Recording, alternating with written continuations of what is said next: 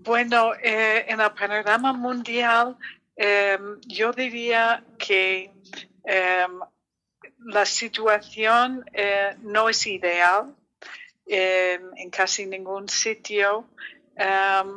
está mejorando, pero eh, no se va, no se va a arreglar uh, simplemente esperando a ver lo que pasa.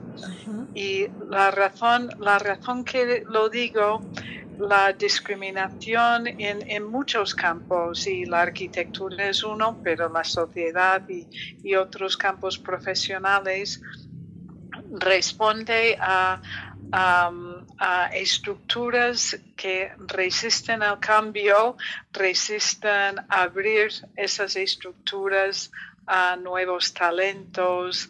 Em, entonces, romper una estructura es, difícil.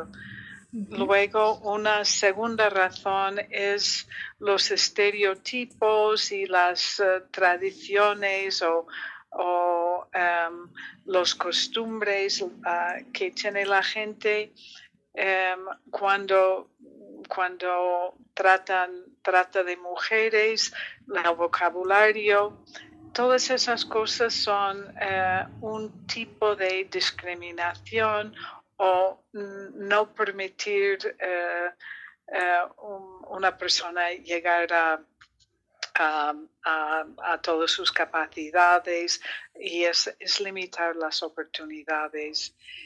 Y luego yo diría en la arquitectura, eh, tenemos unas cosas especiales en la arquitectura. Es una profesión que hasta ahora ha tenido una definición de qué es un arquitecto muy estrecho y se ha pensado mucho es el autor que diseña y construye un edificio, bueno, que diseña un edificio.